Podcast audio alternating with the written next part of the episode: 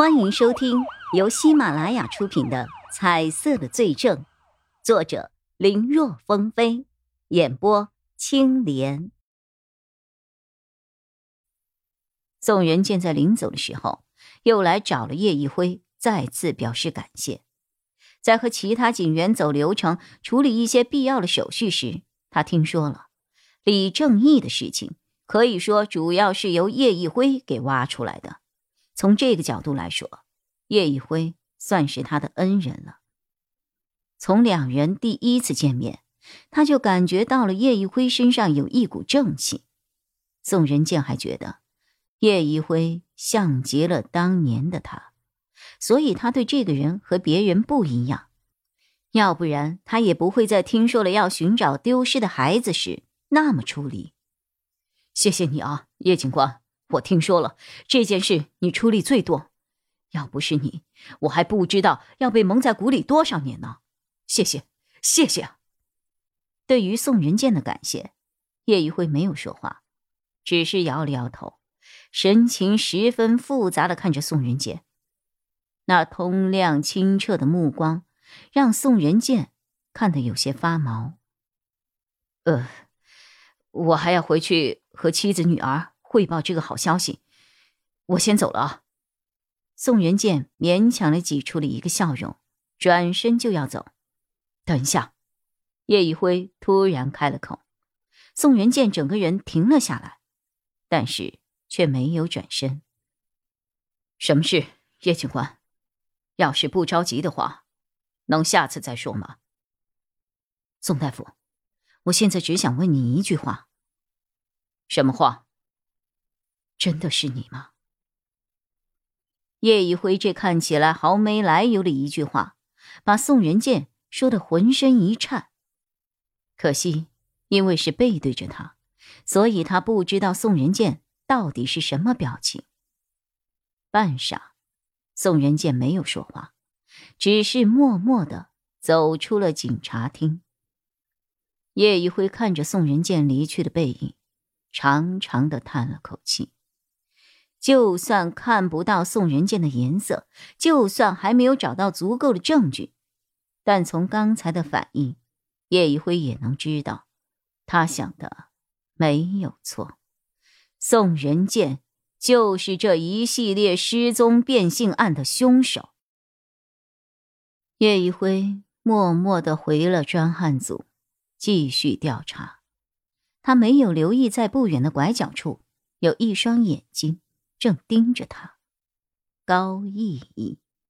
他刚才只是路过这里，看到宋仁健和叶一辉在说话。本来他想过去打招呼，宋仁健也是当年救过他父亲的人呐。但他敏锐的看出两个人之间的气氛有点不对劲儿，他没有敢贸然过去。结果他就听到了叶一辉没头没脑的问出了那一句：“是你吗？”他不理解，怎么叶一辉就冷不丁的来了这么一句？但看宋仁健的反应，高逸逸猜出了问题。不过，让高逸逸更加好奇的是叶一辉。她早就听闺蜜钟离眼提过，说叶一辉的直觉十分敏锐，被他盯上的人八成都有问题。起初她还不信，但回想起来，在毕盖厄的案子时。可以说，就是因为他极其固执的坚持，才能够在短时间内有了突破性的进展，而且还抓到了凶手。之后丁宝善的案子也是如此，包括后来的霍敏忠、沙思良和沙思善，还有他父亲的问题上，叶一辉看的都很准。这个人的眼睛是火眼金睛吗？这么一想。高逸逸不由得想起了叶一辉看他的眼神了，顿时一种奇怪的感觉油然而生。一个看谁谁都有问题的主，看他的眼神那么奇怪，莫非他自己也有什么问题不成？会议室里，一众警员将最近调查的内容进行了一个汇总，他们尝试通过串联各种线索。寻找其中有价值的调查方向。会议上，叶一辉一言不发的听着，因为前段时间他主要是调查李正义的事情，所以现在他没有任何发言的余地。每个负责调查的小组主要调查的方向都不相同，其中有一组警员把宋仁建妻子还有女儿作为了调查的主题。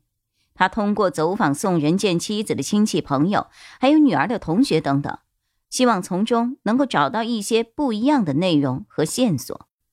在讲解他们获得的信息时，投影出了两人当时遇害前夕的照片。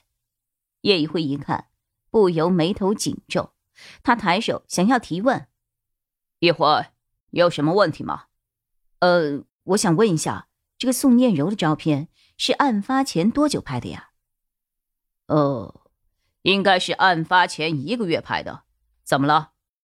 曹永浩有些不解，为何会有这个问题？其他人也同样有些奇怪，不明白一个十多年前就去世的人生前所拍摄的照片有那么重要吗？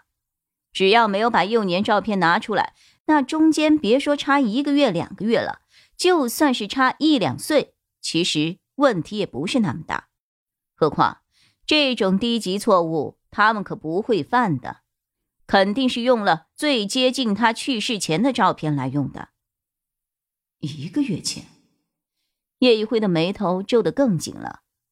不对呀，那次接宋云剑的手机打电话的时候，我记得他桌面上是他和一名年轻女子的合照，我当时还问过他。他说是宋念柔啊，这是怎么回事呢？这年龄明显对不上啊！这投影中的照片是一个十七八岁的少女，可是宋仁健手机里的那个女子至少也二十七八了呀。本集播讲完毕，感谢收听，更多精彩内容请在喜马拉雅搜索“青莲嘚不嘚”。